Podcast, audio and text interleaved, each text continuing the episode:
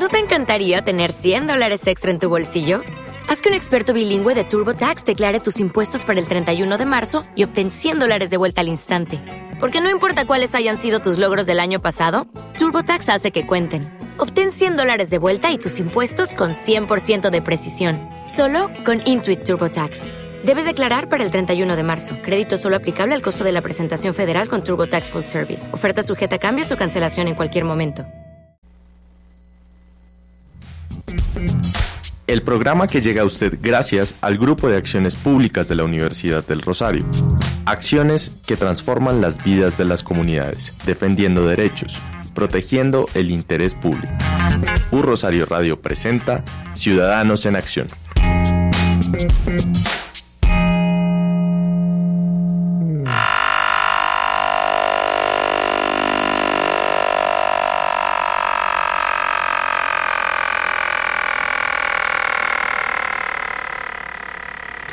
Queridos ciberoyentes, les damos la bienvenida a Ciudadanos en Acción, el programa del Grupo de Acciones Públicas GAP de la Universidad del Rosario. A través de la emisora institucional online de U Rosario Radio, hablamos de derechos humanos en un lenguaje sencillo y sin usar palabras en latín. Acá no somos doctores, solo sabemos de derecho y queremos compartir con ustedes todo lo que hemos aprendido. Acompáñenos en vivo por www.urrosaradio.co o por Radio Garden. O revivan nuestros programas a través de Spreaker, Spotify, Deezer y Apple Podcast. Les invitamos a seguir las redes sociales de U Rosario y las nuestras. En Twitter somos U Rosario Radio y Gap U Rosario. En Facebook U Rosario Radio y Grupo de Acciones Públicas Gap. Y en Instagram U Rosario Radio On y Gap U Rosario. Soy Juan Sebastián Angulo y junto a Gabriela MacArthur y Valeria Rayo, hoy tenemos una misión Recordarles que el derecho es de y para todos, porque somos ciudadanos en acción. Bienvenidos y bienvenidas.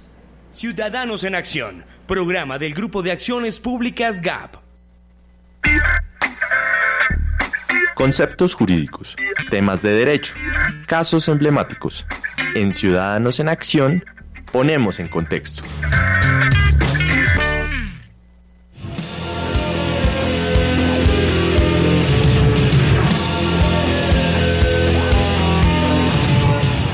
Queridos ciberoyentes, bienvenidos a un nuevo episodio más de Ciudadanos en Acción. El día de hoy estamos desde la Feria del Libro de Bogotá con un tema muy interesante. Desde el GAP discutimos y hacemos pedagogía en muchos derechos. Sin embargo, como es de esperarse, la tecnología ha avanzado y con él las garantías de los seres humanos. Pues hoy dejaremos de lado los derechos comunes como los fundamentales y colectivos y nos aventuraremos en una nueva clasificación los neuroderechos y cómo se relacionan con otros derechos y cómo pueden ser protegidos en un mundo cada vez más tecnológico. No sin antes saludar a mis compañeros de mesa, Valeria Rayo y Gabriela MacArthur, que nos acompañan en vivo desde la Feria del Libro de Bogotá. Gabriela, bienvenida a los micrófonos de Ciudadanos en Acción. Muy buenas tardes, Juan Sebastián, estimada Valeria. Ha sido como siempre un placer acompañarlos haciendo programas en este podcast. Estoy también igual de contenta de estar acompañándolos en la Feria del Libro. Muchísimas gracias Gabriela y le doy la bienvenida a mi otra compañera de mesa, Valeria Rayo, bienvenida, esta vez desde los micrófonos de Ciudadanos en Acción, desde la Feria del Libro de Bogotá. Hola Juan Sebastián, ciberoyentes, Gabriela, Nelson, ¿cómo están? Estoy muy feliz de estar acá y en este eh, singular lugar, pues desde la Feria del Libro estamos muy felices de venir a hablar sobre los neuroderechos, un tema que es poco tratado en el derecho. Claro que sí, Valeria. Y como bien usted eh, lo decía, hoy vamos a hablar de un tema que es bastante controversial, pero que en la actualidad está muy latente y que eh, esto se da eh, en torno a todo este tipo de auge tecnológico como lo son los neuroderechos.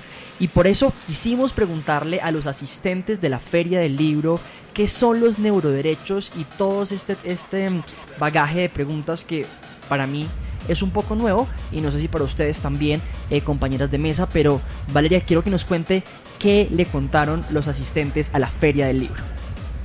Eh, bueno, pues acá nosotros hicimos una pequeña encuesta así rápidamente antes de llegar a la feria del libro, pues a la cabina de Ciudadanos en Acción de la Universidad de Rosario. Y eh, esto es lo que algunos de los em, estudiantes de colegios, diferentes personas, ciudadanos que vinieron a la Feria del Libro, nos contaron sobre neuroderechos.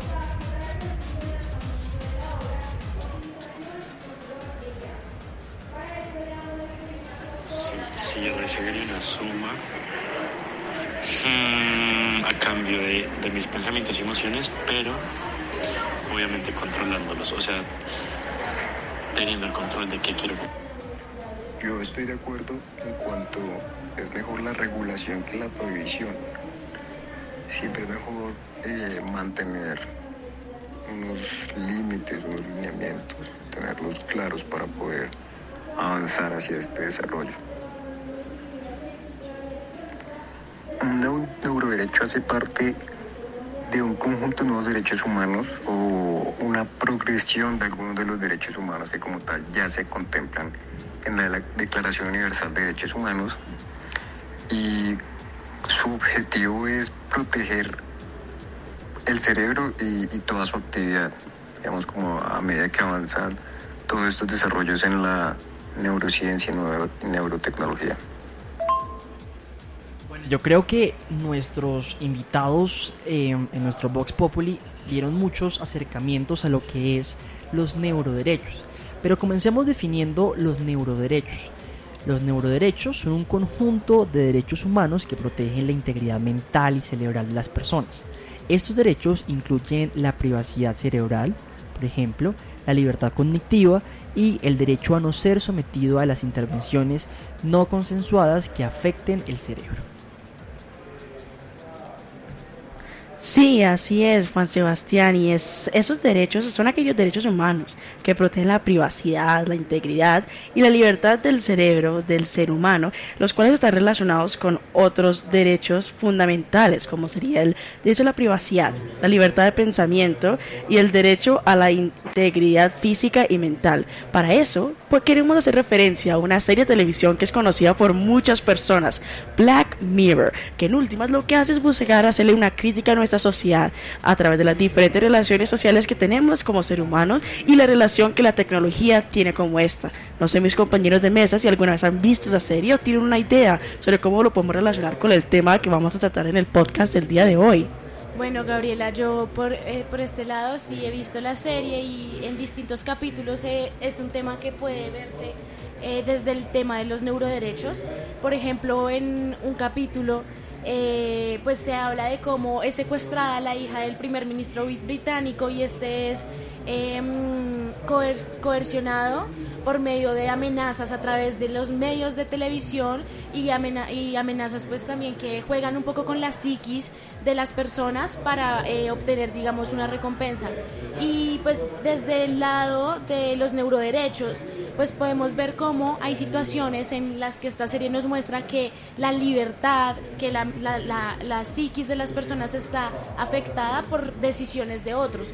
Por ejemplo eh, hay otro capítulo en el cual hablan de cómo la inteligencia artificial eh, controla nuestras vidas y cómo está inmiscuida en nuestras vidas a veces nosotros sin ni siquiera ser conscientes. Entonces eh, pues por lo menos en Black Mirror es un buen abrebocas para que las personas empecemos a ver estas realidades de la tecnología artificial de el, futuro en, en parte de las inteligencias artificiales y de lo que puede también verse afectado en cuanto a nosotros como personas a nuestros derechos humanos y a los neuroderechos en específico. Así es, Valeria, ese es un muy importante aporte a la conversación que estamos teniendo el día de hoy, puesto que la neurociencia y las diferentes tecnologías asociadas a ella están avanzando rápidamente, lo cual ha llevado a la necesidad de establecer una serie de protecciones legales para los derechos de los individuos en relación con su cerebro. Esto incluye derechos relacionados con la protección de información que se obtiene a través de la neurociencia, tales como nuestros pensamientos, nuestras emociones. Pues aquí es importante tener en cuenta cómo la libertad de pensamiento y la autonomía en la toma de decisiones debe tener prevalencia. Así es importante también hacer referencia sobre la relación que estos tienen con los derechos de cuarta generación, los cuales se basan en la necesidad de garantizar el acceso a las tecnologías, en la información y la comunicación de todos los individuos, es lo cual están muy estrechamente relacionados con los neuroderechos, puesto que estas tecnologías de información y comunicación pueden ser utilizadas para monitorear, manipular o incluso controlar el cerebro humano. Por lo tanto, Es importante establecer protecciones legales para los derechos de las personas en relación con su cerebro y el uso de las tecnologías neurológicas para así garantizar el acceso a las tecnologías de la información y la comunicación. Y bueno, por otro lado, pues eh, la tecnología también tiene grandes beneficios en cuanto pues en otros campos como la medicina, la investigación, y digamos esto también es fundamental porque puede generar riesgos no solo digamos en lo que mencionábamos ahorita con la serie de nuestras vidas personales sino también en nuestros aspectos como la salud como las relaciones como el avance de, las, de, la, de la humanidad. Bueno y yo quiero preguntarle a las, mis compañeras de mesa y es con todo esto que nos cuentan si ustedes ustedes pudieran recibir una suma de dinero a cambio de poner un chip en el cerebro de ustedes para vender sus pensamientos y emociones, ¿ustedes lo harían? Gabriel, ¿usted lo haría?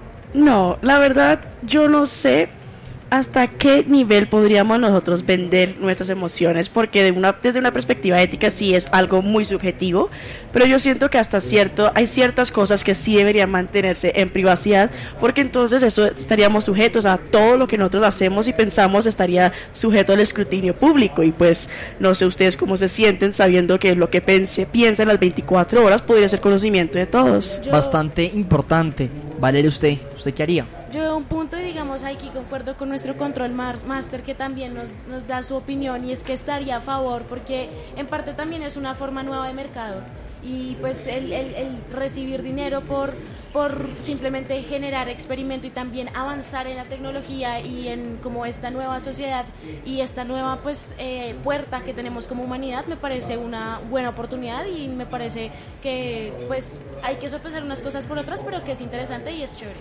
Pues Valeria y Gabriela, yo me tomé la tarea eh, de preguntarle a los asistentes a la feria del libro qué opinaban sobre esta respuesta y esto nos contestaron mm, a cambio de, mis pensamientos y emociones, pero obviamente controlándolos, o sea, teniendo el control de qué quiero compartir y qué no quiero compartir. Mm, mm, y siento que sí es ético, pero desde que tengas esa autonomía, sí, como esa decisión de hacerlo, sí es muy diferente como que tú lo quieras hacer a que te estén imponiendo o te estén obligando a hacerlo. Si tienes esa libertad de hacerlo y por tu propia cuenta, sí siento que no tendría nada que ver en contra de la ética o de la moral. Sí se puede convertir en una explotación total, sí se puede convertir. Y... Bueno, pues eso respondieron, yo creo que son bastantes las percepciones en torno a este tema de los neuroderechos y esa vinculación con temas económicos. También hay una parte de la ética, de la moral, como bien eh, nos, lo, nos lo contaba nuestro invitado y también Gabriela, pero yo creo que esto es un tema que tiene bastante de dónde eh, argumentar y yo creo que hay varias posiciones compartidas respecto al tema. Sin embargo, aquí llegamos a un nuevo concepto y es la neuroética. Esta es considerada la rama de la ética que se ocupa de las cuestiones morales relacionadas con la investigación y el uso de la tecnología en el cerebro humano. La neuroética se relaciona con los neuroderechos porque ambos se centran en la protección de la integridad cerebral de las personas. La ética es importante en el desarrollo de la tecnología que interfieren con el cerebro humano porque esas tecnologías pueden tener implicaciones éticas importantes, como bien lo planteaba Gabriela y nuestro invitado en el Vox Populi, como la privacidad, la privacidad cerebral y la libertad cognitiva. En el futuro, sin duda, los neuroderechos podrían evolucionar a medida que la tecnología avanza y se desarrollan nuevas tecnologías que afectan el cerebro, el cerebro humano. Yo creo que es posible que se necesiten sin duda nuevas leyes, nueva legislación y nuevas regulaciones para proteger los neuroderechos de las personas.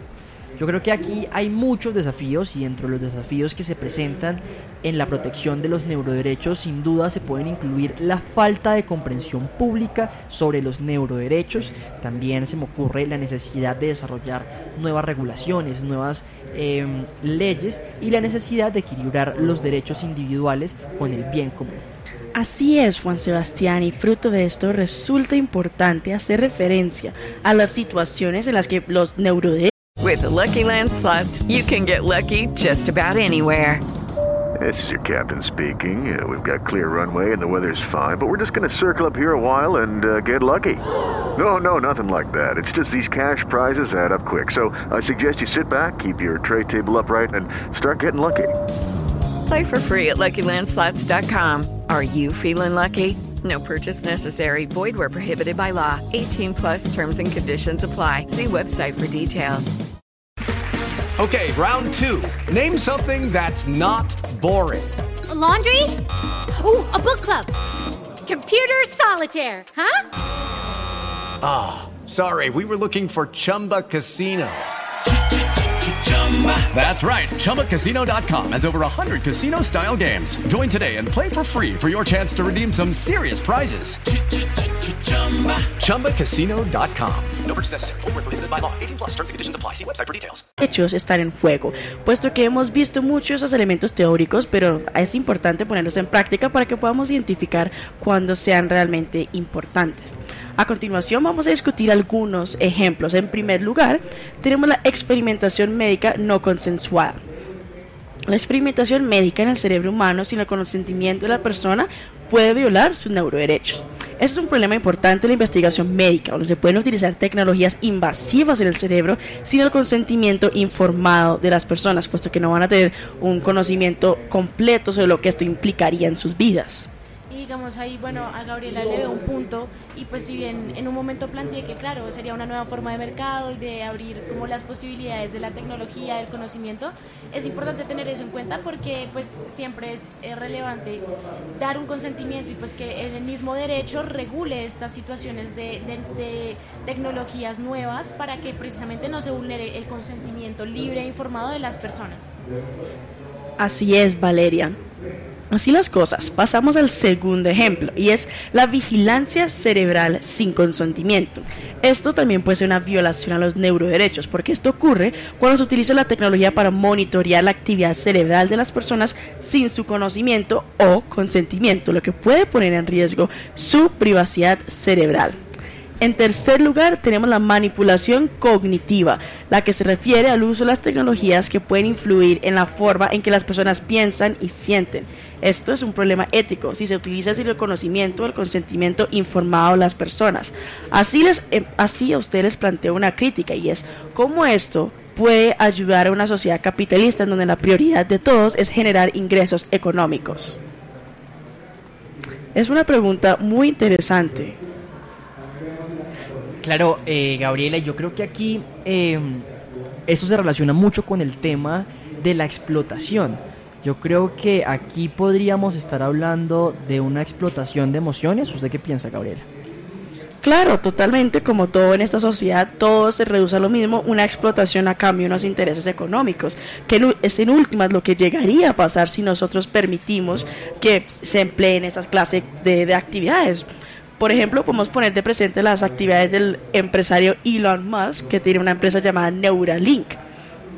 Esta empresa actualmente no ha llegado a los experimentos sobre humanos, todavía están haciendo sus experimentos sobre monos y lo que ellos están haciendo es creando chips para poder meter en el cerebro las personas y así analizar y recolectar información sobre la misma.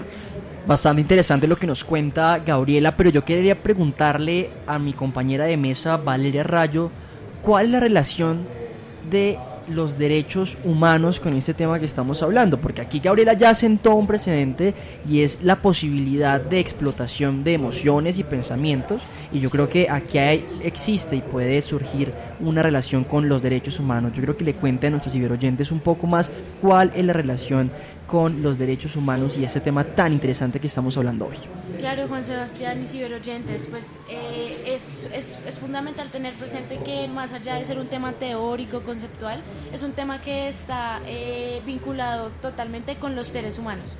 Y es por eso que tiene una relación con los mismos derechos humanos, porque el ejercicio de los neuroderechos, este conjunto, pues también tiene que estar en consonancia con la protección de los derechos humanos de cada persona y en específico la integridad mental, la libertad, que son como aquellos derechos que están más eh, vulnerables a que puedan ser desconocidos o desprotegidos eh, al, digamos, aplicar nuevas tecnologías en, en la humanidad. Em, por ejemplo, la protección de la privacidad cerebral, cerebral es fundamental porque pues ahí se ve eh, envuelto el mismo derecho a la privacidad en general y pues este está eh, consagrado también en la Declaración Universal de los Derechos Humanos y pues es importante como lo mencionábamos ahorita que el consentimiento de las personas esté dado, que sea libre e informado en cualquier tipo de experimentación o nuevo eh, progreso en la humanidad. Entonces, pues aquí vamos eh, pues planteándole a los y las ciberoyentes que piensen, por ejemplo, estas preguntas que planteamos. Por ejemplo, eh, cuando les decimos ustedes permitirían que les implanten un chip a cambio de dinero o que les implanten un chip para que este, en este chip puedan eh, conocerse todos sus pensamientos, sentimientos, emociones, qué tan cómodos estaríamos nosotros con, con saber que esa información está pública, pues porque es algo muy de la esfera interna de cada ser humano. Entonces ahí le dejamos a los ciberoyentes para que lo duden, lo piensen y em, después podamos hablar de esto y más adelante en general en la humanidad se pueda hablar de este tema con mayor libertad y con eh, más conocimiento. Hablar de este tema, Valeria, y por qué hablar de la importancia sobre los neuroderechos en la actualidad. Quisiera preguntarle a mis compañeras ustedes por qué piensan que la actualidad se debe hablar de neuroderechos desde una parte académica, pedagógica y también regulatoria, como lo estábamos viendo anteriormente, que una de las necesidades en torno a la protección de los neuroderechos es precisamente la creación de una eh, normatividad vigente que ampare la protección de esos derechos, teniendo en cuenta de que en la actualidad pues es un tema que está eh, muy em, latente entre nuestra generación y no solamente nuestra generación, sino en toda la sociedad a nivel global. Entonces yo que le me gustaría preguntarle a Gabriela por qué es importante hablar de, de neuroderechos en la actualidad y cuál es esa relevancia importante para que le cuente a nuestros ciberoyentes, Gabriela. Pues claro, como hemos visto, es importante también tener en cuenta que los derechos no son algo estático, son dinámicos y están en constante evolución.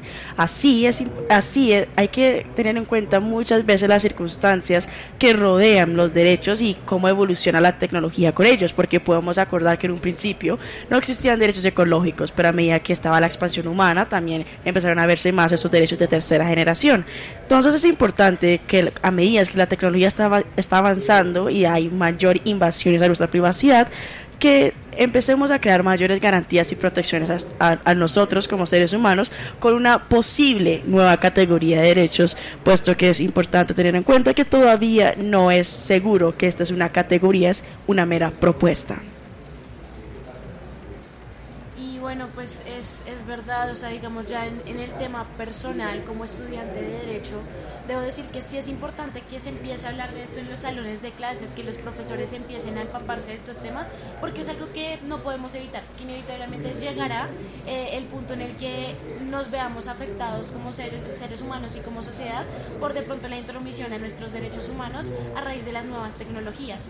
Pero por eso mismo es importante que desde ya empezar a, crear estos espacios de investigación y de diálogo para que tengamos conocimiento por lo menos desde el derecho y así poder eh, pues esparcirlo a las demás personas y en general a la sociedad para que las mismas leyes protejan los derechos humanos, para que no hayan vulneraciones, para que las personas en cualquier situación que se vean enfrentadas en cuanto al en, el campo de la salud o de la investigación estén protegidas y cobijadas por leyes que entiendan lo que está pasando en la actualidad y que además eh, entiendan que los derechos humanos deben primar sobre cualquier situación.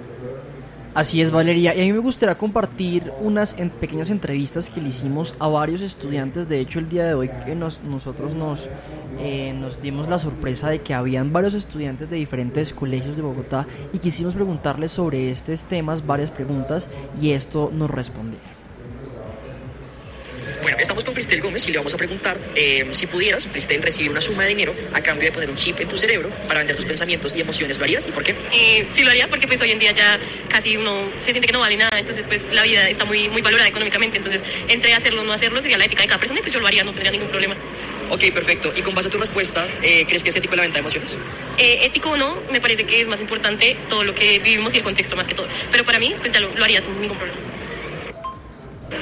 Bueno, nos encontramos a Valentina, una estudiante eh, de bachillerato, está visitando la Feria del Libro hoy en Bogotá y queremos preguntarles nuestro tema del día y es, Valentina, ¿cuáles crees que serían los pros y los contras de tener mayor acceso a derechos? Pues al yo como individuo tener mayor acceso a derechos me permitiría en todo el mundo tener más acceso a, las cosas que normalmente se le, se le niegan a uno actualmente, porque muchos dicen que tienes el derecho a la vida, pero, que, pero te lo niegan en muchos lugares por ciertas condiciones. Y los contras de que yo tenga más derechos que otra persona sería que yo le estoy quitando la posibilidad a alguien de tener algo que a mí en este momento me está sobrando. Esas son unas intervenciones muy interesantes que muestran cómo los ciudadanos están viendo los neuroderechos, porque la tecnología está avanzando rápidamente y cada vez hay más dispositivos, tecnologías que puedan afectar nuestra integridad cerebral. Es importante que como ciudadanos empecemos a tener conocimientos empecemos a tener conocimientos sobre lo, esto, esto, esto que está pasando en nuestras vidas y empezar a desarrollar leyes y regulaciones que lo vean a mí también me parece importante destacar que una de las entrevistadas pues fue una, una niña que está en bachillerato aún y pues podemos ver que es una nueva generación que está más abierta a este cambio. Muy seguramente si le preguntáramos esto a una persona con mayor edad, eh, pues primero le sería tal vez... Eh, poco conflictivo entender como el, concepto y además pues adoptar una posición de, de, forma tan rápida y fácil como lo hizo esta, esta estudiante. Bastante interesante lo que nos plantean nuestros eh, invitados hoy aquí en Ciudadanos en Acción. Pero yo creo que hablemos un tema que estábamos eh, tocando al principio del programa y es el tema de la neuroética y cómo se relaciona con los neuroderechos. Gabriela, yo quisiera que le contara a nuestros ciberoyentes un poco más y profundizáramos en este tema de la neuroética, teniendo en cuenta las intervenciones que tuvimos de nuestros invitados en nuestro Vox Populi en Ciudadanos en Acción y cuál es la relación que tiene con los neuroderechos. Sí, claro, Juan Sebastián. La neuroética es la rama de la ética que se ocupa de estudiar las cuestiones morales relacionadas con la investigación y el uso de la tecnología en el cerebro humano. Así, se preocupa por las implicaciones éticas que tiene la manipulación del cerebro, la intervención cerebral y la vigilancia de la misma. Esto se relaciona con los neuroderechos porque ambos se centran en la protección de la integridad cerebral de las personas, puesto que las conductas tienen consecuencias tienen manifestaciones en el mundo exterior y esto tiene implicaciones en las diferentes interacciones que tenemos nosotros como seres humanos, teniendo en cuenta que los neuroderechos hacen referencia a los derechos humanos que protegen la integridad mental, es importante estudiar las implicaciones éticas y morales que esto tendría en nuestra sociedad y en nosotros como seres humanos. Bueno, y pues también la ética es importante en el desarrollo de tecnologías porque estas interfieren en el derecho, en el cerebro humano y estas tecnologías pues también tienen, em, como lo decíamos ahorita, esta relación con los derechos humanos en cuanto a la, privacidad cerebral, a la libertad cognitiva. Y pues estos mismos avances pueden plantear preguntas éticas y pueden también incluso ponernos en dilemas como ponderar entre la vida y el avance o ponderar entre un derecho u otro, por ejemplo el derecho a una vida libre o por ejemplo a la vida digna. Entonces, pues en, en este tema, pues sí vemos que es un campo desconocido pero que siempre debe regirse por el tema de la ética y pues en este caso de la neuroética. Además, eh, pues eh, también los neuroderechos pueden ser una guía para la investigación y el desarrollo de nuevas tecnologías, por eso tampoco es eh, prudente cerrarse totalmente al, al, tema o al cambio, a pesar de que puedan verse derechos humanos inmiscuidos.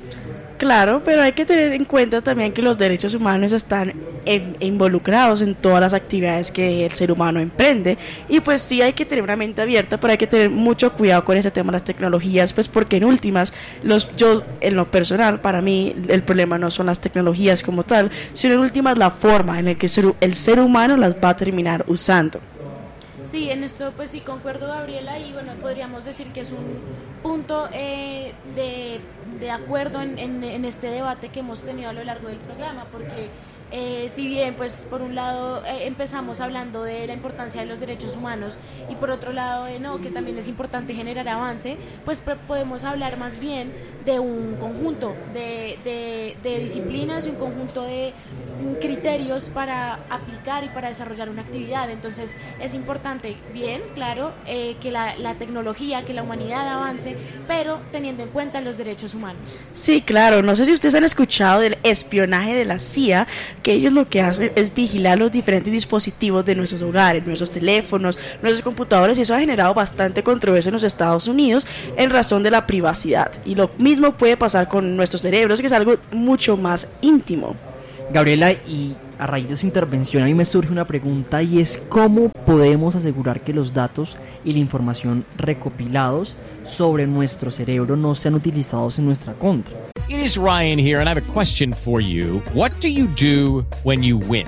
Like are you a fist pumper? a woohooer, a hand clapper, a high fiver. I kind of like the high five, but if you want to hone in on those winning moves, check out Chumba Casino. At ChumbaCasino.com, choose from hundreds of social casino style games for your chance to redeem serious cash prizes. There are new game releases weekly, plus free daily bonuses. So don't wait. Start having the most fun ever at ChumbaCasino.com. No purchase necessary. BGW. Void were prohibited by law. See terms and conditions. 18 plus. Hello, it is Ryan, and I was on a flight the other day playing one of my favorite social spin slot games on ChumbaCasino.com. I looked over the person sitting next to me, and you know what they were doing?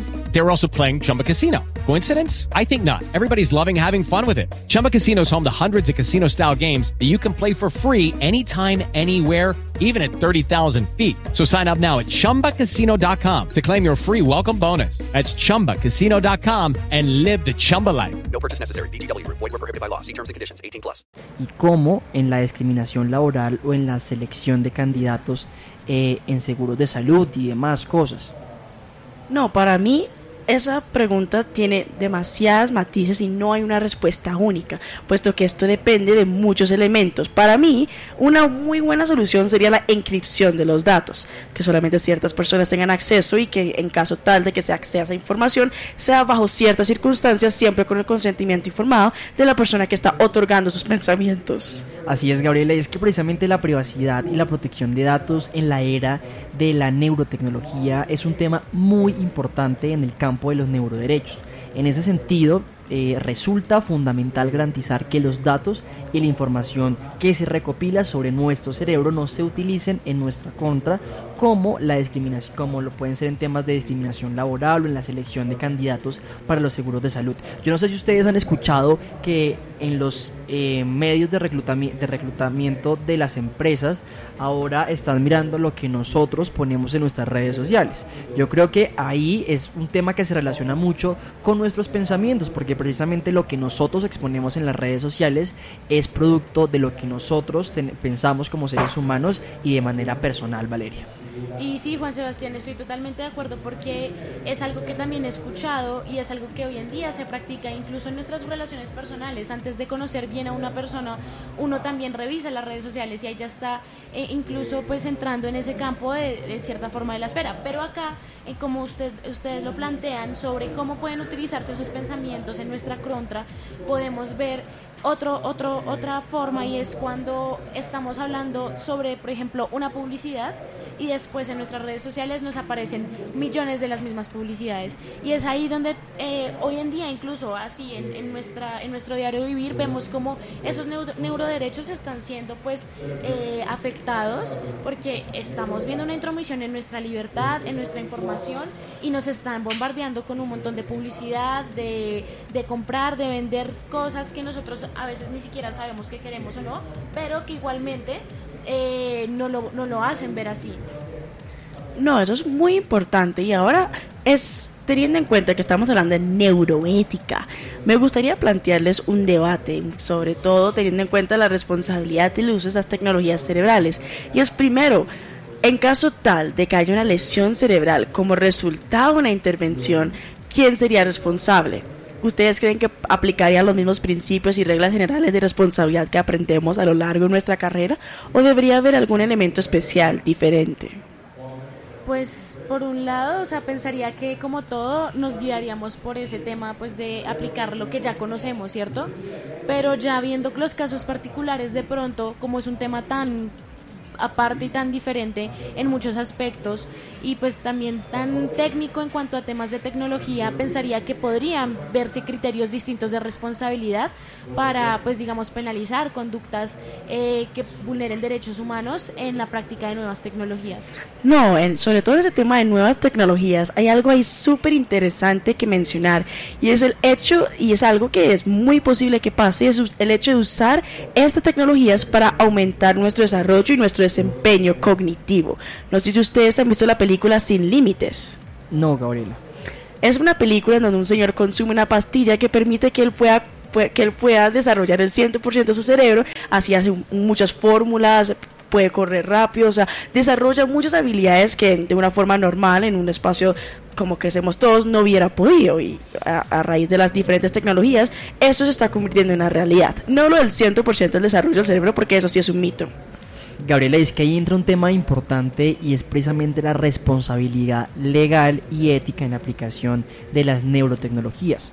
En el caso de la aplicación de una tecnología de modificación del cerebro, como usted lo estaba planteando, es necesario tratar los casos en los que se pueda cambiar las intenciones o decisiones de una persona. También es importante tener en cuenta el asegurar que las personas con trastornos neurológicos como el autismo o enfermedades como el Alzheimer tengan acceso a los mismos derechos y oportunidades que las personas sin trastornos. Yo creo que aquí hemos planteado varias hipótesis en torno a lo que nos hablaba Gabriela y yo creo que volvemos al mismo tema de la regulación en este tipo de temas. Y es precisamente, aquí hay un debate ético más allá que de tecnología, pero yo creo que es muy latente en la actualidad y que es un tema que tiene que tener trascendencia y esto relacionado también con la libertad cognitiva y el derecho a tener pensamientos privados, que es un tema que también se relaciona mucho con el tema de neuroderechos, especialmente en un mundo en el que las tecnologías de neurovigilancia están en constante desarrollo, como usted lo planteaba, Valeria.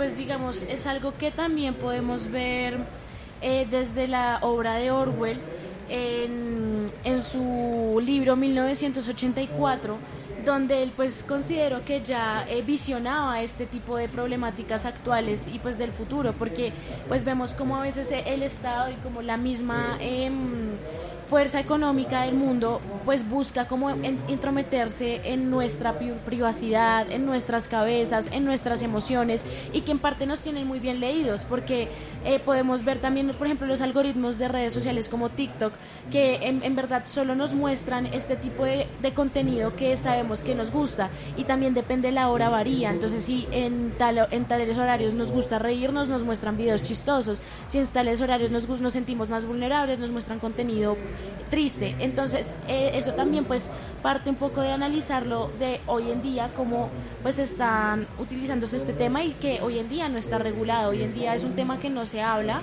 que los neuroderechos no es algo que podamos ver que preocupe a la agenda política o a la agenda legislativa en los países mundialmente. No, sí, así es, Valeria. Y así a mí me gustaría, ya teniendo en cuenta cómo se ha visto ahorita un poquito más en la práctica, me gustaría aterrizar a lo personal. Y es si ustedes tuvieran esa habilidad de pues, poder leer los pensamientos y las emociones de las personas en tiempo real, ¿lo harían? Yo creo que la ansiedad no me, no me dejaría. Yo lo haría. Yo lo, haría por pura curiosidad. ¿Y en qué casos, Valeria, usted lo haría? No, pues eh, en general en todos, porque yo siento que uno como ser humano siempre tiene esa, esa expectativa de saber el otro qué piensa, el otro qué siente. Por ejemplo, en una relación de pareja, sería conflictivo, pero sería interesante. Sería bastante conflictivo, yo creo que demasiado, se volvería un tema de bastante, no sé, sino que es un tema bastante complejo. Yo personalmente no lo haría porque considero que cada persona vive en un mundo distinto y todos tenemos diferentes pensamientos y puntos de vista, no solamente de temas, eh, por ejemplo, académicos, pedagógicos, sino también en temas personales y de perspectivas de las otras personas. Entonces, ¿a usted le gustaría saber qué piensa una persona de usted y adivinar lo que está pensando y que esa persona piense mal de usted, se volvería un conflicto. pues totalmente de acuerdo contigo, Juan Sebastián. Yo prefiero vivir en la ignorancia y vivir en mi mundo de ilusiones, la verdad. Es, es conflictivo y no, ya planteándolo así como Juan Sebastián lo muestra, es que también pierde un poco la gracia del existir, ¿no? Y del, del vivir, porque pues a la final nuestras relaciones se basan en la comunicación Y si nosotros sabemos todo lo que el otro pues piensa, no va a haber comunicación y pues se va a perder un poco la magia de conocer a alguien, de, de convivir con otras personas a pesar de la diferencia. Y aquí eh, quiero relacionar este tema que está to- tocando Valeria con la neuroética y la responsabilidad social, que son claves, a mi modo de ver, en la regulación del control de las tecnologías de la neurociencia. Eso teniendo en cuenta que tanto los investigadores como científicos y empresas de neurotecnología deben actuar de manera ética y socialmente responsable en el desarrollo y aplicación de sus tecnologías.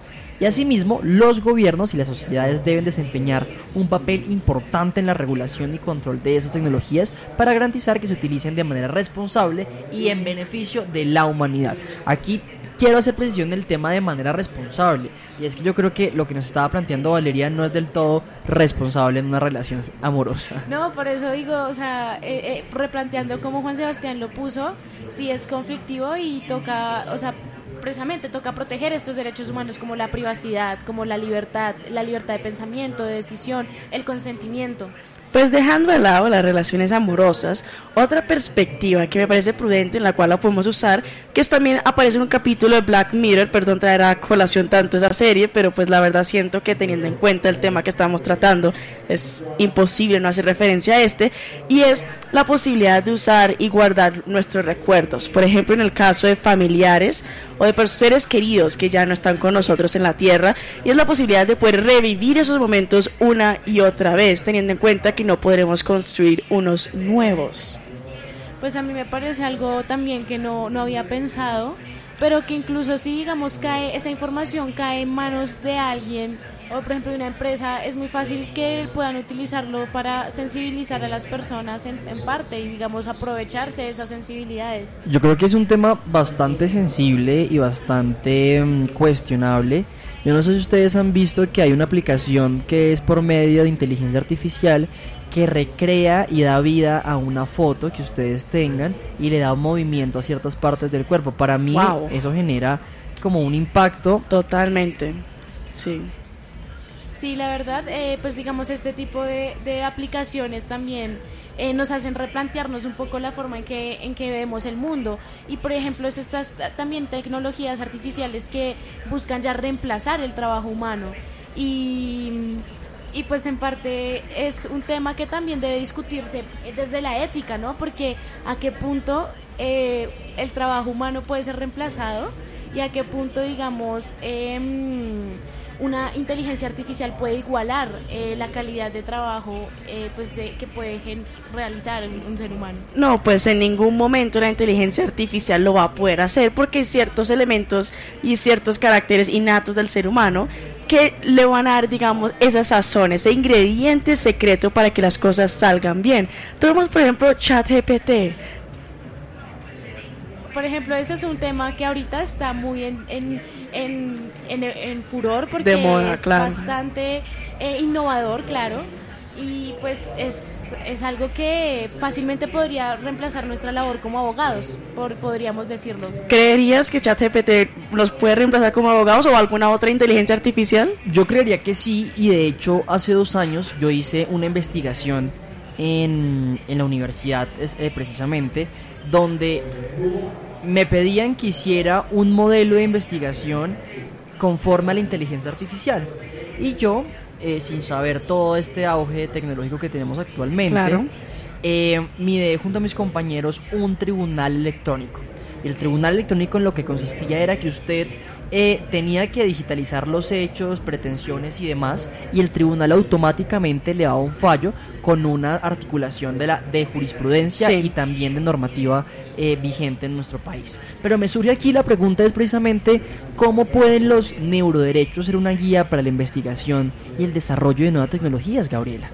Claro, y eso es una pregunta muy importante porque teniendo en cuenta que los neuroderechos tienen mucho que ver, sobre todo en la creatividad y en, la, en la- forma innata en que el ser humano desarrolla estas tecnologías, porque si regresamos al ejemplo, por ejemplo, de la inteligencia artificial en labores como las que nos estamos preparando nosotros de derecho, hay algo que le falta y es el tema de la moral, de la ética, las emociones, de conectar realmente con los clientes, buscar soluciones que sean compatibles con la situación de cada una y eso en muchas ocasiones no se reduce exclusivamente a elementos técnicos como los usados por la inteligencia artificial. ¿Usted piensa, Gabriela, que la inteligencia artificial no es ética o sí es ética?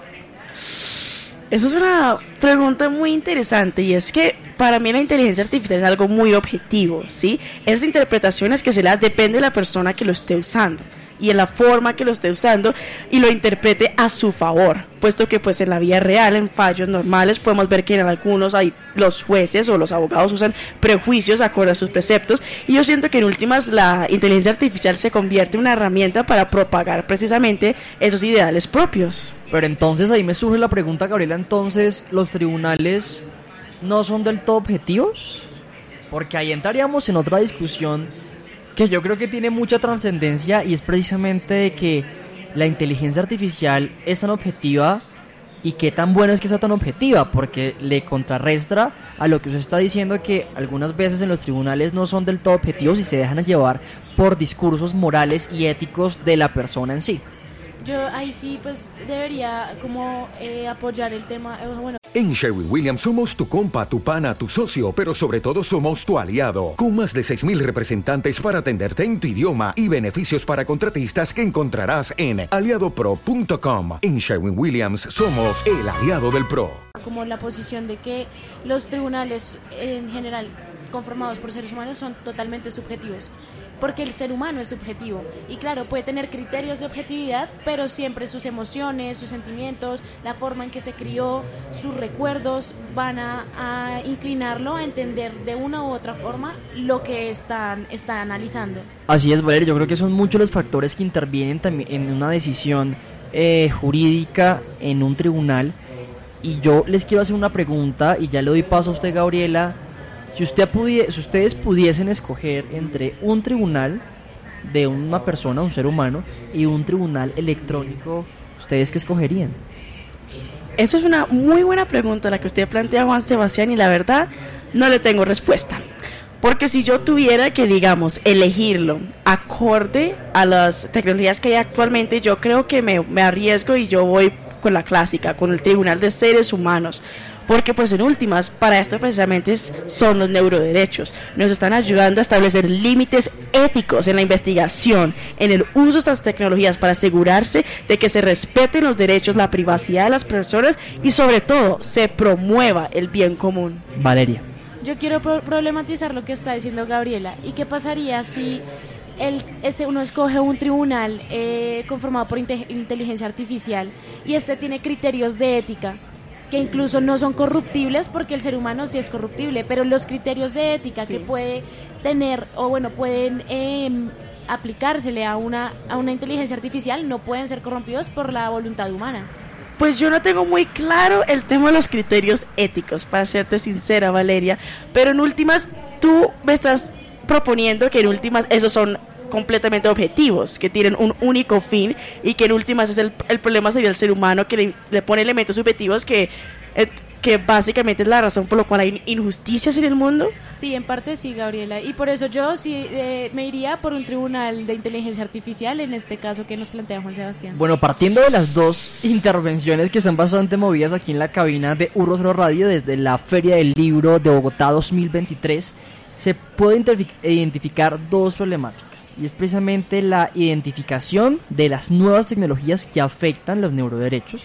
Y esto a medida que la tecnología avanza, puede surgir nuevas tecnologías que afecten los neuroderechos de las personas. Yo creo que aquí es necesario identificar estas tecnologías y evaluar su impacto en los neuroderechos para poder desarrollar, desarrollar leyes y regulaciones que los protejan. Y también, de acuerdo a lo que estaba planteando Valeria, es la protección contra el uso indebido de las tecnologías existentes, que además de desarrollar nuevas leyes y regulaciones, es necesario garantizar que las tecnologías existentes que afectan el cerebro humano se utilicen de manera ética y responsable. Esto puede incluir la implementación de salvaguardas para proteger la privacidad cerebral y las libertades cognitivas de las personas. Yo quiero, lastimosamente, el tiempo se nos está agotando. Sin embargo, yo quisiera preguntarle a mis, a mis compañeras de mesa ¿qué conclusiones sacamos de esta puesta en marcha de los neuroderechos y cómo podemos incluirlas desde nuestro ordenamiento jurídico como estudiantes y como de las perspectivas que tenemos nosotros desde Ciudadanos en Acción? No, pues aprovechando que ya estamos dándole un cierre al programa, yo quiero retomar el argumento presentado por Valeria y es sobre este tema de los tribunales imparciales que en cierta medida sí garantizan mejor los derechos humanos. Y yo todavía siento que no estamos en un punto en donde eso pueda ser una declaración cierta porque las tecnologías están muy bebés. Pues Gabriela, o sea, yo entiendo eso, pero igualmente no puede, o sea, no puede quitarse de vista que tampoco es que estén tan bebés, o sea, yo creo que que es un momento en el que puede experimentarse ya con bastantes eh, herramientas que se tienen y que se han creado y que precisamente que si no se si no se utilizan pues no van a poder avanzar y no van a poder mejorarse. Pero, son dos puntos que, que igual son eh, aparte, o sea, tienen dos aristas, pero que igualmente pueden mediarse. Pero Gabriela, cuéntele, cuéntele a los ciberoyentes cómo podrían evolucionar los neuroderechos en el futuro si no es con un tribunal electrónico. ¿Qué pasa? Es que los neuroderechos no necesitan de un tribunal electrónico para evolucionar, puesto que existen precisamente para ponerle límites a las tecnologías que ya existen. Eso es una así traemos a colación la teoría evolutiva de los derechos humanos, porque no, los derechos no son algo estático, evolucionan y cambian con el tiempo.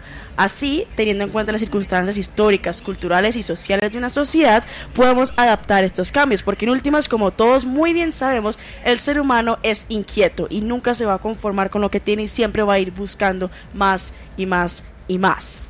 ¿Y qué pasa a nivel internacional? ¿Cuál es la... No sabemos de casos, seguramente, donde hay ciertas leyes que protegen los neuroderechos? Pues en este momento es un tema demasiado nuevo, ni siquiera es considerado como una categoría, hasta ahora se está presentando como un proyecto.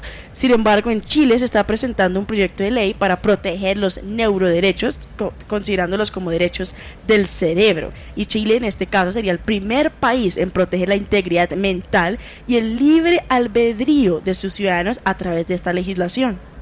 Precisamente, Gabriela, en, YouTube está colgado el video donde se da todo el debate para este proyecto de ley en Chile y yo le invito a, nuestros ciberoyentes que se conecten desde YouTube a este a este a este a esta emisión que hizo pues el Congreso chileno para hablar sobre el tema que diría pues es uno de los países eh, más innovadores para pues empezar a legislar sobre esto. Y pues bueno ya eh, atendiendo a lo que Juan Sebastián eh, nos nos comentaba de cuál es nuestra conclusión del programa, pues por lo menos a mí eh, me queda que hay un avance eh, en la humanidad desde la tecnología y particularmente en Internet y las redes sociales en cuanto a su inmediatez, que pues es un gran aliado para informarnos sobre lo que está sucediendo momento a momento, para comunicarnos entre sí, entre nosotros también, pero que puede ser peligroso si se usa de mala manera o para dañar a alguien, o en general en términos antiéticos. Pero eh, también es de cuidado porque puede utilizarse para manipular las masas y pues esto es algo que podríamos ver como la manipulación total de, de la humanidad y en general de nuestros pensamientos, que es lo más interno y la esfera más privada, pues que tenemos como seres humanos. Entonces es algo de cuidado, pero que no deberíamos estar tan cerrados porque siempre son nuevas oportunidades, nuevas puertas que la humanidad debería pues eh, adentrarse a conocer. No, sí, claro, totalmente de acuerdo contigo, Valeria, y es muy importante no limitar esto porque quién hubiera creído que a partir del descubrimiento del fuego íbamos a llegar hasta este punto, pero sí no podemos cerrarnos a la posibilidad de estos nuevos derechos, de estas nuevas tecnologías y es por eso precisamente ahí eh, podemos encontrar la verdadera importancia de los neuroderechos, porque están ahí para garantizar que estas nuevas tecnologías tengan límites y no sobrepasen las vulneraciones al a los seres humanos. Así es, yo creo que el futuro de los neuroderechos es incierto, pero es probable que evolucionen a medida que las tecnologías avanzan y se desarrollan nuevas tecnologías que afecten el cerebro humano. Yo creo que se necesitarán nuevas leyes y regulaciones, así como diferentes tecnologías de protección cerebral para proteger la privacidad precisamente del cerebro y todos los pensamientos y todas las emociones que se acarrean en el cerebro, la libertad cognitiva, la integridad cerebral y las personas. Sin embargo, aquí podemos hacer referencia a una problemática y es, precisamente el desarrollo de nuevas leyes como lo hemos hablado a lo largo de nuestro, programa y sus posibles regulaciones. A medida que surgen nuevas tecnologías que afecten el cerebro humano, es necesario desarrollar regulación para proteger los neuroderechos de las personas. Esto puede ser un desafío, sin duda, debido a la complejidad de la tecnología y la necesidad de equilibrar los derechos individuales del bien común. Y yo quiero para finalizar ya nuestro programa, Valeria que nos cuente qué desafíos presentan la protección de los neuroderechos.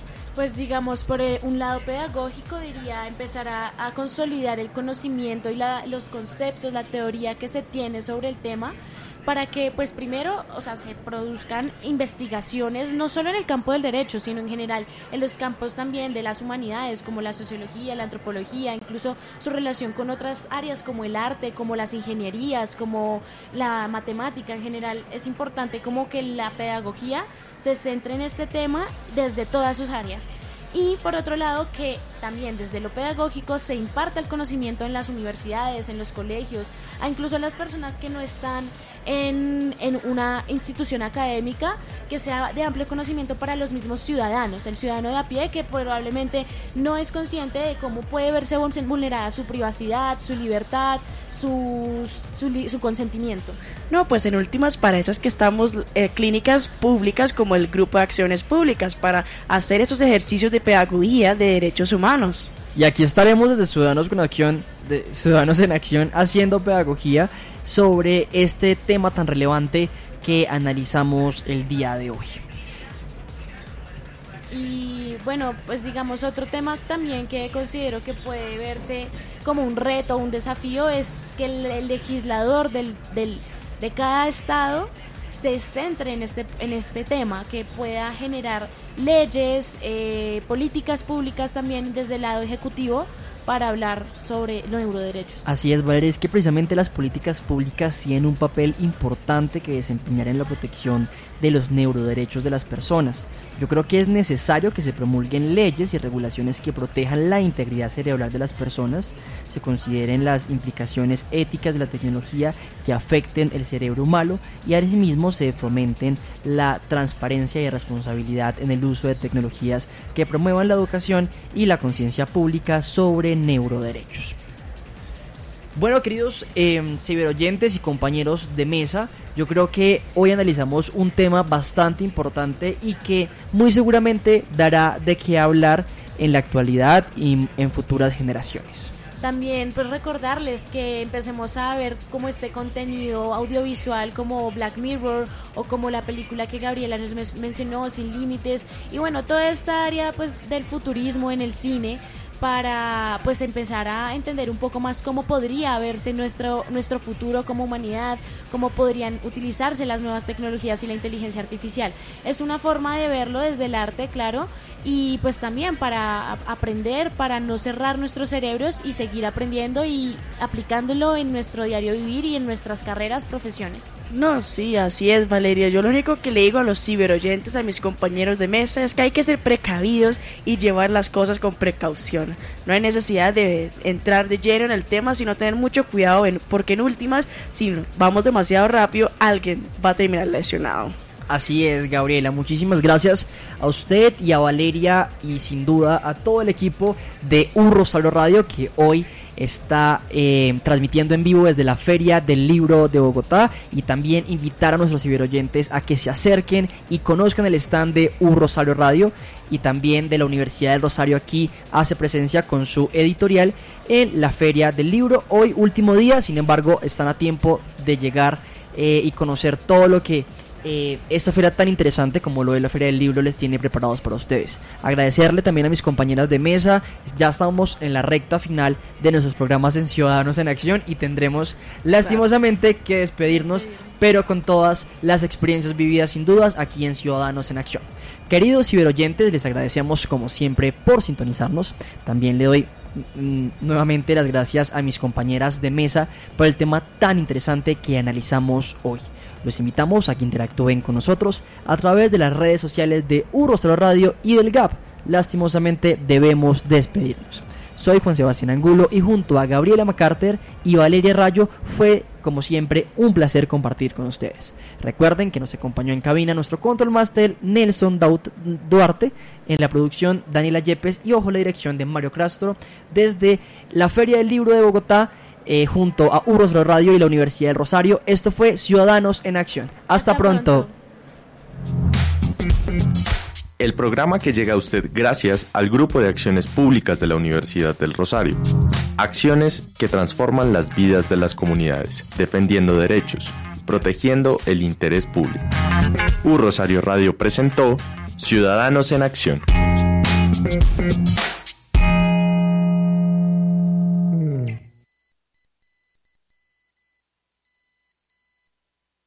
¿Te preocupas por tu familia? Entonces, ¿por qué darles solo huevos ordinarios cuando pueden disfrutar de lo mejor? Eggland's Best, los únicos huevos con ese delicioso sabor fresco de granja, además de la mejor nutrición, como 6 veces más vitamina D, 10 veces más vitamina E y 25% menos de grasa saturada que los huevos regulares, además de muchos otros nutrientes importantes. Así que, dales los mejores huevos. Eggland's Best, mejor sabor, mejor nutrición, mejores huevos.